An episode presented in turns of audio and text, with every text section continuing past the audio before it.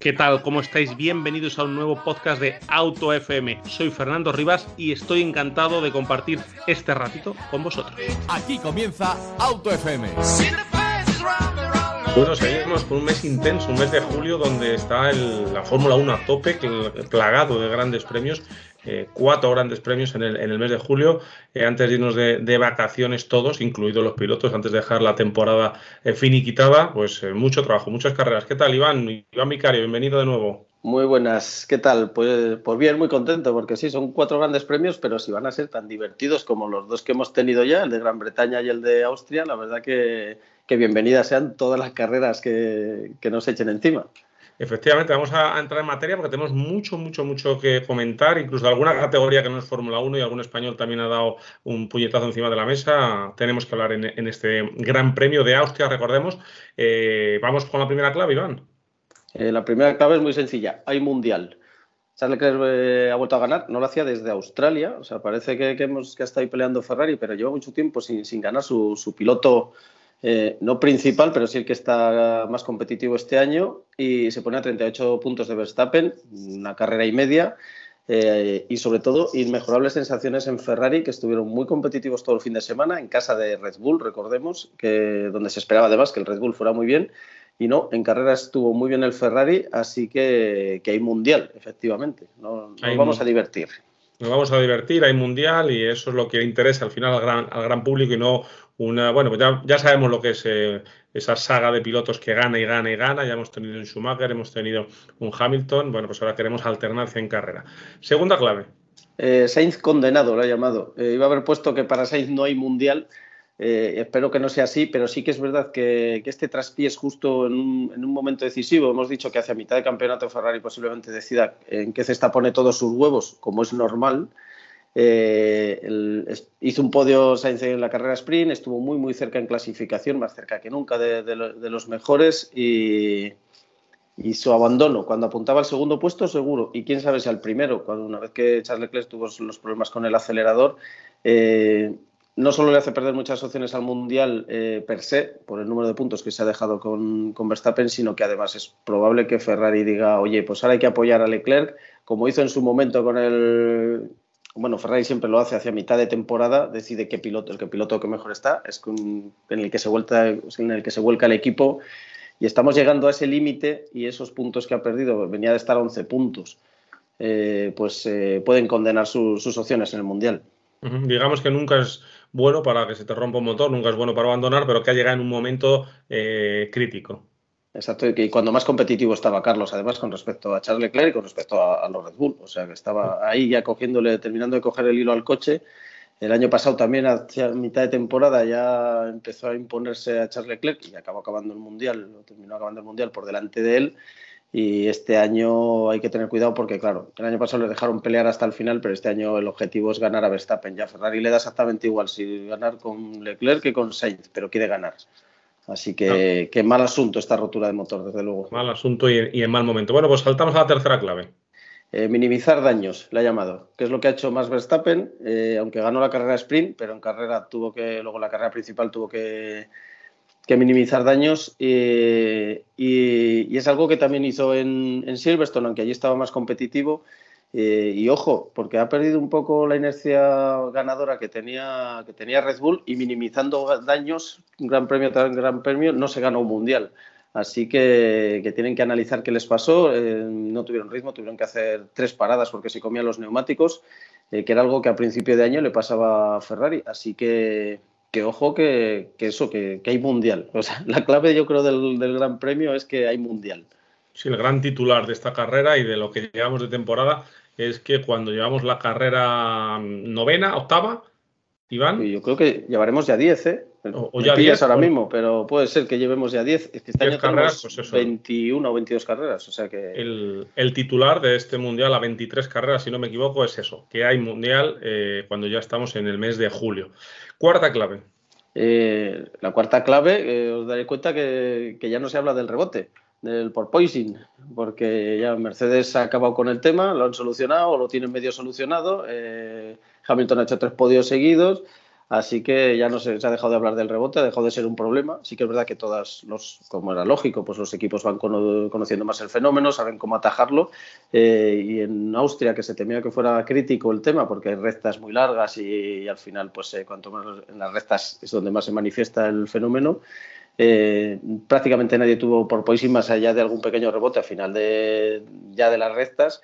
Así que, no se habla de porpoising, ahora se habla de, trampas y de trucos, eh, de suelos flexibles que, no que se desmonten, pero que la parte de desgaste donde mide la FIA se apañan para que se levante un poquito una vez se suelta el coche en el suelo, con lo cual no toca prácticamente el suelo y, y no se desgasta, con lo cual pueden rodar los coches más bajo. Es un truco un poco complicado, pero pero que está ahí y ahora pues eh, dicen que si lo estaba haciendo Red Bull, que si lo está haciendo Ferrari, ya sabes que esto eh, pues siempre contra el que va ganando y yo creo que está un poco detrás la mano de Mercedes, eh, pues a ver por dónde pueden seguir recortando, que están un poquito más cerca, pero solo un poquito más cerca. Decíamos el fin de semana pasado, o hablando del fin de semana de la última carrera, a ver si había sido un espejismo lo de, lo de Silverstone, lo fue un poco, está más cerca, pero siguen estando muy lejos. Efectivamente, y bueno, tampoco es raro que una temporada de cambio normativo, una temporada nueva, pues bueno, se vaya una época de cambios, se vaya viendo cómo evolucionan las mecánicas, cómo van solucionando problemas y cómo van, cómo vamos viendo ¿no? las distintas evoluciones. Quinta clave, Iván, la estrella, ¿de qué estrella hablamos? Que, pues la estrella de Mercedes. Eh, ayer discutía con, Laura, con mi chica, de, discutía, entre comillas, que ella dice, oye, qué bien Mercedes, que sigue puntuando, que sigue subiendo mucho al podio y así. Sí que es verdad, como hemos dicho, eh, que, están encadenando muchos resultados buenos con los dos coches, pero ni están ganando carreras ni están luchando por las victorias, salvo el destello de Silverstone. Eh, para mí se puede considerar es un año malo porque Mercedes lleva ocho títulos seguidos y todo lo que no sea seguir ganando o peleando los títulos es un año malo, pero sí que es verdad que es un equipo correoso y que sigue peleando y puntuando siempre y siempre están ahí y desde luego el día que, que los Red Bull y los Ferrari se descuiden un poco van a ganar una carrera. Pero es eso, eh, está la duda de, hombre, brilla dentro de, lo que cabe, pero en comparación de donde veníamos, pues es un año malo, en, mi opinión. Y, oye, pero eh, malo, pero siguen siendo ahí unos carreristas excelentes. De todos modos, puede ser uno de los equipos que más ha evolucionado en este 2022, que más hemos visto empezar a ir de, menos a más. Eh, pues mm, también lo hablaba con mi chica, y perdona que, que la vuelvas a sacar a colación, eh, pero es que eh, Russell hizo un podio en Australia y Hamilton ha hecho un podio ahora, tercero sin luchar por la victoria. Están, eh, como los demás no se están quietos, están acercándose a, los primeros, pero yo creo que a un ritmo lento. Y no sé, yo creo que hay equipos que, están, que han evolucionado mejor. Puede ser Alpine. Alpine ahora mismo es el, el quinto coche muy consolidado y, de hecho, porque no consiguen tener un fin de semana con los dos coches bueno, pero si no estarían casi a las puertas del podio peleando con los Mercedes. O sea que no sé si es el equipo que más ha, evolucionado. Ha evolucionado, eh, pero, porque partía de una base muy mala también. Claro, es más fácil eh, luego avanzar cuando parte de una base muy, muy mala. Sexta clave. Eh, digno de su apellido. Por fin, se fue de Craseris el fin de semana pasado y este, este fin de semana Mick Schumacher ha estado excelso. O sea, desde la clasificación, la carrera sprint en la que estuvo defendiendo a, Magnussen contra su voluntad, pero bueno, eh, consiguió hacer un tren de DRS, que lo llaman, que es varios coches enganchados con DRS, y si el, primero, el segundo no pasa al primero, pueden pasarse así media carrera. Eh, y muy bien, y luego lo remató ayer con un sexto, un sexto puesto eh, extraordinario por delante de Norris y a la espalda justo de los Mercedes y además fue elegido piloto del día, así que, muy contento, yo que me cae muy bien Mick Schumacher, quizá por afinidad con, con Ferrari, con, con, su padre cuando estaba en Ferrari, pues oye, me alegro, me alegro por él porque además empezó el año muy dubitativo y es un buen ejemplo de que si, si sigues trabajando, pues le puedes dar la vuelta a estas cosas. Bueno, pues Mick Schumacher como ejemplo de constancia para Iván Vicario. Séptima clave. Eh, a la chita callando la llamado. Y, y, aquí hablo del compañero Fernando Alonso, Esteban Ocon, que, que no para de sumar y sumar, ya es octavo del Mundial y gracias a los puntos que va trayendo él, porque normalmente quitando Gran Bretaña se va librando de, los problemas mecánicos que si asolan el, el box de Alonso, eh, pues con sus puntos ya ha conseguido que Alpine empate a, McLaren en el cuarto puesto de constructores, por detrás de Red Bull, Ferrari y Mercedes. Y, oye, el, francés chapó, porque en velocidad pura eh, está lejos de Alonso este año, mucho más lejos que el año pasado, desde luego. Eh, pero se está demostrando que, es, que en carrera va muy bien y en carrera es cuando se dan los puntos. Así que él aprovecha que tiene buen material, que el Alpine va muy, muy bien. Además, las mejoras les están funcionando siempre, o sea que eso es, eso es importante. Por, por, ejemplo, hemos visto, visto un, un Aston Martin que lo llamábamos el Red Bull verde, pero que, que de Red Bull solo tiene el mote, porque no han conseguido evolucionarlo y siguen bastante atrás. Eh, Alpine no, Alpine está evolucionando muy bien y Ocon está aprovechando que tiene un buen coche para conseguir un montón de puntos. Bueno, pues eh, quede claro, ¿no? Ese, esa performance de, de Esteban Ocon. Octava clave. Y, nos pasamos al otro lado del box, que, la clave es contra viento y marea. Todo lo que le podía salir mal a Alonso este Gran Premio, yo creo que le ha salido mal. Eh, en clasificación eh, dañó un poco el suelo eh, al irse largo en la curva 1, con lo cual ya no pudo, mm, tuvo que conformar con clasificar octavo. Hasta ahí sus errores.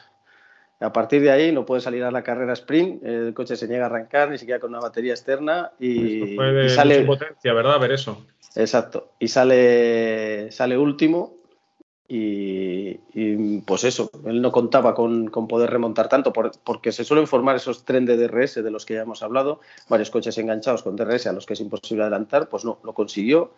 Eh, hubiera acabado prácticamente a la espalda de Esteban Ocon, porque además el virtual safety car que provocó Carlos Sainz le vino muy bien porque era el momento que tenía que hacer su segunda parada. Eh, ¿Qué pasa? que se mete y le, y aprietan mal la rueda, le deja la rueda sin apretar, con lo cual tuvo que volver a parar, eh, creo que salió decimoquinto y todavía remontó en las pocas vueltas que quedaban hasta el décimo. Y además nos mostró que es perro viejo, porque él cuando vio las vibraciones en la rueda, en lugar de decirle al equipo que tenía vibraciones en la rueda o que estaba mal a eso, dijo box again vamos otra vez a boxes, tengo que ir otra vez a boxes y contó que había tenido vibraciones, lo contó la prensa, ¿no? que tenía unas vibraciones para evitar la sanción de, la FIA por un, un self-release, o sea, por mandarle a pista eh, en condiciones eh, no seguras.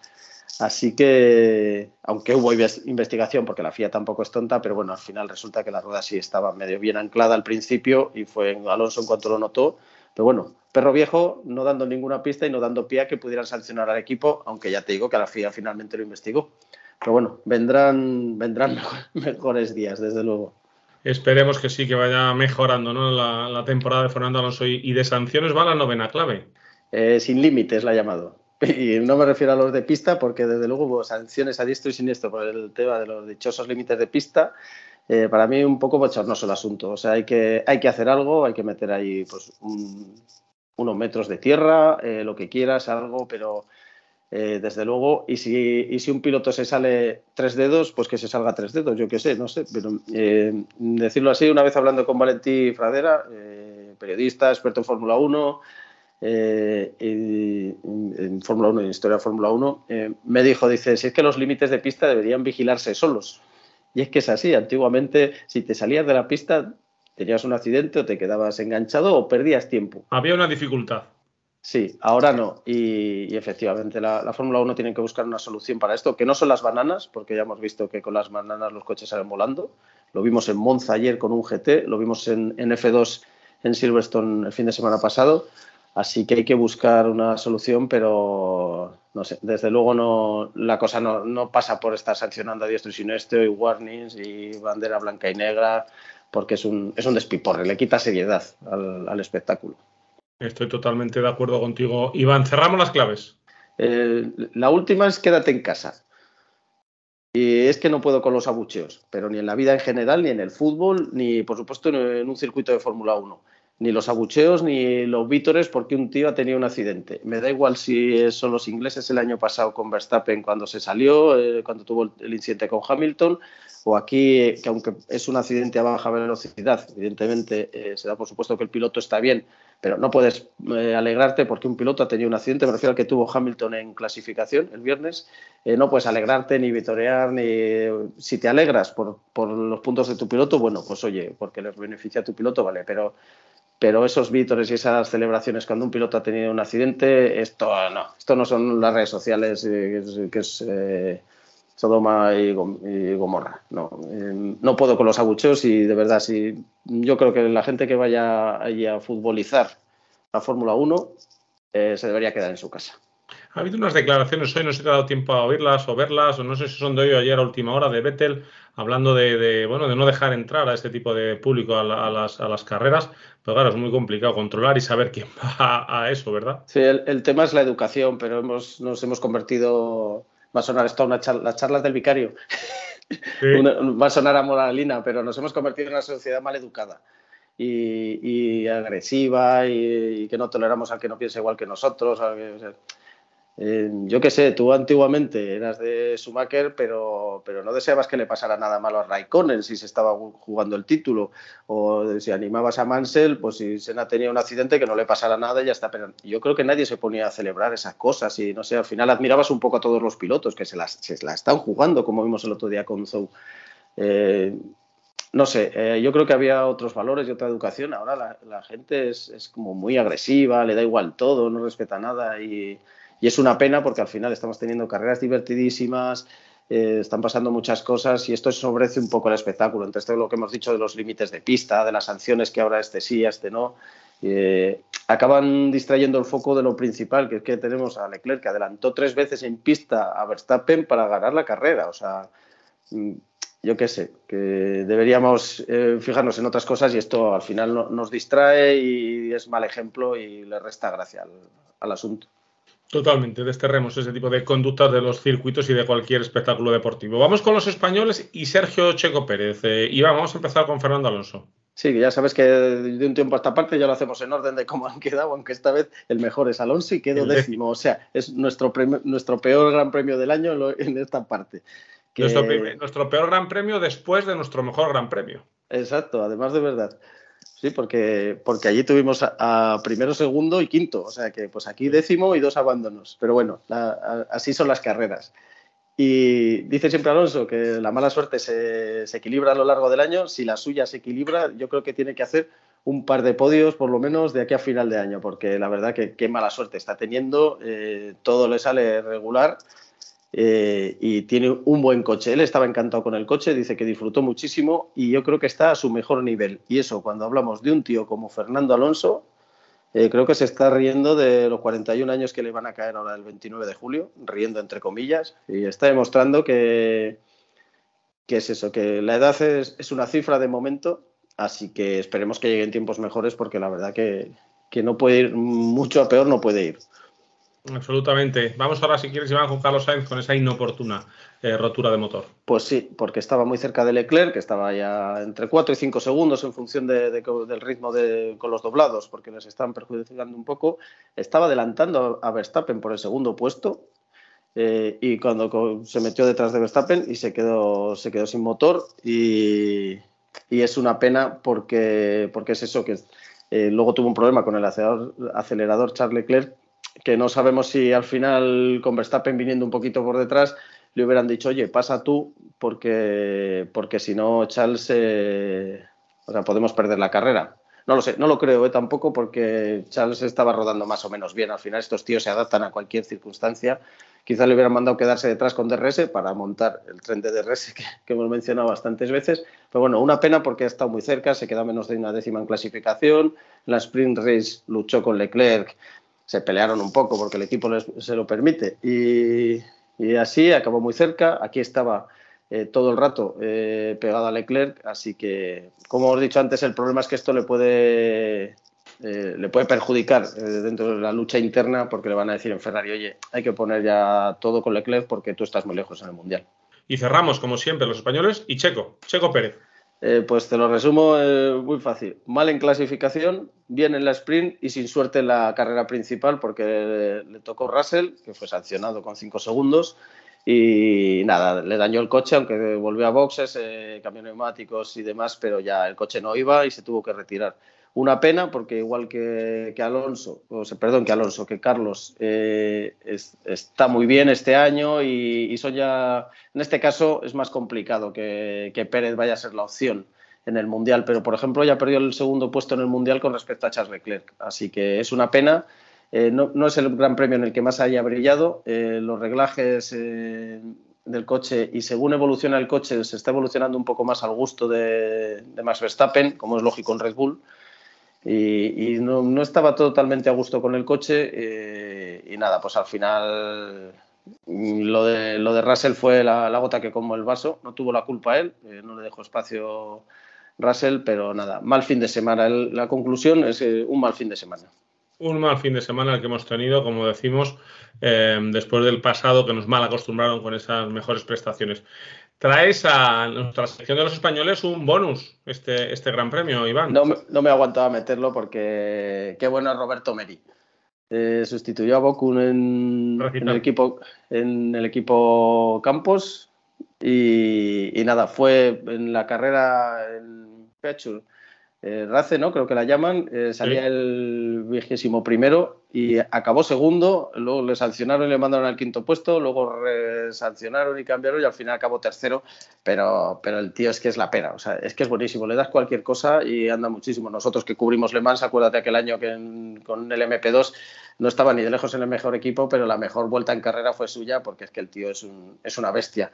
Eh, para mí es inconcebible que Roberto Meri no tenga un volante de primer nivel. Eh, no sé quién es su manager, ni quiero meterme con nadie, pero creo que además, de hecho, ahora que vienen un montón de, de hipercars y de LMPH a, Alemán, yo creo que hay que conseguirle un volante, me da igual si es en un Ferrari, en un Porsche, en un Cadillac, pero un volante en un, en un coche oficial. Sí, el teto es el, ejemplo claro ¿no? de, cuántas variables hay detrás de, una carrera de un piloto que no tienen nada que ver con su talento. Eh, sí, básicamente no tiene un gran apoyo financiero detrás, o no tiene ningún apoyo financiero detrás. Y la oportunidad que tuvo en Fórmula 1 fue en Manor, que tampoco pudo haber. Hizo un par de segundos puestos, eh, cosas que inconcebibles con aquel coche pero claro, no luces igual que si hubiera debutado en un toro roso y puede hacer un cuarto puesto o dos quintos, eh, sumar un buen botín de puntos y ya se fijan más en el, el resto de, equipos. Eh, por talento, desde luego, eh, yo creo que merecería un volante de Fórmula 1. Totalmente de acuerdo. Con los destacados de la semana, los destacados del Gran Premio de Fórmula 1 de Austria, la estrella. Pues fíjate, me he ido a Mick Schumacher, porque esto es decir mucho, pero me ha, recordado a su padre y hemos vuelto otra vez al apellido Schumacher luchando arriba, peleando, eh, haciendo adelantamientos, sujetando a los McLaren. Me ha gustado mucho y bueno, puesto que le enamoraron piloto del día, ¿quién soy yo para llevar la contraria a la audiencia de la Fórmula 1? Correcto. Mick Schumacher, la estrella del Gran Premio de Austria y el estrellado. Pues el, lado del box de Alonso del equipo Alpine porque no, no, podemos acumular ya más desgracias y podía haber elegido también a Carlos Sainz, incluso a, Checo Pérez, pero la verdad que esta vez es, no voy a decir un tirón de orejas para el Pine, porque el principal perjudicado de que Alonso no, no sume puntos, además del propio Alonso, es el equipo Alpine. Pero sí que es verdad que se, estrellaron, por lo menos no pudiendo ni sacar el coche a la Sprint Race. Efectivamente. Bueno, eh, la sorpresa, el Gran Premio. Para mí el ritmo en carrera de, de Ferrari. Eh, que se esperaba que aquí fuera muy bien Red Bull y mientras Max se comía los neumáticos a cucharadas, los dos Ferrari rodaron muy bien, muy eh, con buen ritmo, eh, empezaron a comerse a, Verstappen, le adelantó tres veces Leclerc en carrera, tres veces, o sea que, que muy bien y a, ver si, si esta es la tónica y tenemos un mundial divertido de verdad. ¿Y ese momento que nos llevamos, que tenemos que guardar en la retina? Pues nos vamos a ir a la vuelta 24. Eh, Alonso y Zou con neumáticos viejos están peleándose entre ellos y llega por detrás coches con neumáticos nuevos que, son eh, puesto Russell no eh, Norris. No, son, es Lando Norris el que llegaba, es que en mi notas había apuntado Russell. Venían por detrás eh, Lando Norris, Mick Schumacher y Magnussen eh, y se juntaron los cinco ahí a la salida de, la curva 3, los cinco casi en paralelo, todos pegados, eh, todos dándose el espacio, todos, todos eh, eso, compitiendo pero con absoluta limpieza. Así que me gustó mucho y me pareció el momento del, fin de semana. Te añadiría otro, este entre tú y yo, cuando Sunoda eh, arrincona en la recta Alonso y le acaba adelantando con dos ruedas por la hierba, eh, sujetando el volante como puede Alonso y mientras está llegando a la frenada le está diciendo que no con el dedo a su noda, mirándole y diciéndole no, esto no, en plan no puedes sacarme de pista cuando te voy a adelantar y no darme espacio, que también es un momento curioso. Pero desde luego como visual esto a mí me encantó, porque además me imaginaba que podía armarse un descalzaperros importante y no, estuvieron todos muy limpios, muy peleones pero muy divertido. Ya te digo que es un gran premio que, me ha resultado muy divertido, que me lo pasó como los indios. Ha sido un gran premio divertido y esa imagen que dice Iván de cinco monoplazas rodando juntos siempre es un placer eh, verlos. Bueno, pues lo bueno de que nos lo pasemos tan bien, lo bueno de que haya tanta actividad es que continúa, esto no es un parón, sino que ya 22-24 de julio, en unas eh, eh, apenas unos días, tenemos el Gran Premio de Francia. ¿Y qué es lo que tenemos que tener ahí en, nuestra cabeza para la llegada de este Gran Premio? Pues yo pondría la lupa en Ferrari, en ver si seguirá la racha. Han parado la racha de victorias de Red Bull y han conseguido dos, una con Sainz y una con Leclerc. Y eso, ver si sigue la racha de Ferrari, porque necesitamos que se acerque un poco Leclerc a Verstappen para que el mundial esté más interesante. Difícil va a ser llegar a que se lo jueguen en la última vuelta, como el año pasado Max y Luis, pero desde luego, eh, si Ferrari sigue, sigue ganando, pues eh, llegaremos a un punto en el que se pelearán. Eh, entre Max y Leclerc de verdad y ya verás cómo la cosa no es tan limpia como hasta ahora. Efectivamente, la segunda clave, más que una clave, es una petición. Sí, Alonso se merece. sí, pues yo no sé si es a, Santiago Apóstol, que nos pilla por aquí cerca, pero desde luego eh, Alonso se merece un fin de semana sin problemas y pues lo tuvo en Gran Bretaña y acabó quinto, pues eh, a ver si, si, lo vuelve a tener aquí en Francia, en la casa de Alpine eh, porque eh, yo creo que va a acabar el Mundial mucho más arriba de donde está ahora y desde luego para mí eh, el Alpine es el cuarto coche y yo creo que va a acabar cuarto en el Mundial de Constructores con cierta holgura, porque el coche va bien en todos los circuitos. Bueno, y cerramos para el Gran Premio de Francia con... Se da la despedida de Paul Ricard porque ahora se está hablando de un Gran Premio urbano en Niza. O sea, sabes que ahora nos ha dado por, los, por las carreras urbanas, que tienen su gracia hasta cierto punto, pero que tampoco hay que abusar. Pero eh, la propia Fórmula 1 lo ha dicho, que, se está valorando. Eh, yo que esperaba que volviera Magny que me gustaba mucho, pues, pues no, quizá la cosa vaya por otro derrotero. La verdad es que Paul Ricard tiene unas instalaciones espectaculares, pero el circuito es un poco un pan sin sal. No sé, se queda. Eh, antes me parecía más gracioso antes, con la recta de Mistral entera y demás, pero claro, con esto es Fórmula 1, si metes la recta de atrás entera, se lo hacen en un minuto. Así que, no, sé, no será un circuito que la gente vaya a echar especialmente de menos, desde luego. Bueno, pues cerramos entonces el Gran Premio de Austria y te emplazamos, Iván, eh, después de darte las gracias eh, al Gran Premio de Francia en apenas un par de semanas. Exacto, a ver si, venimos con mejores noticias para los nuestros. A ver si remontamos, Iván, muchas gracias y a vosotros también muchas gracias por estar ahí, por seguirnos en autofm.es, en arroba autofm radio, en redes eh, sociales, en el canal de YouTube de autofm, a Iván Vicario, por supuesto, en la revista Coches Clásicos y eh, cualquier duda, sugerencia que necesitéis, eh, os atendemos gustosos en info.autofm.es. Lubricantes Total te ha ofrecido Auto FM. Lubricantes Total. Mantén tu motor más joven por más tiempo.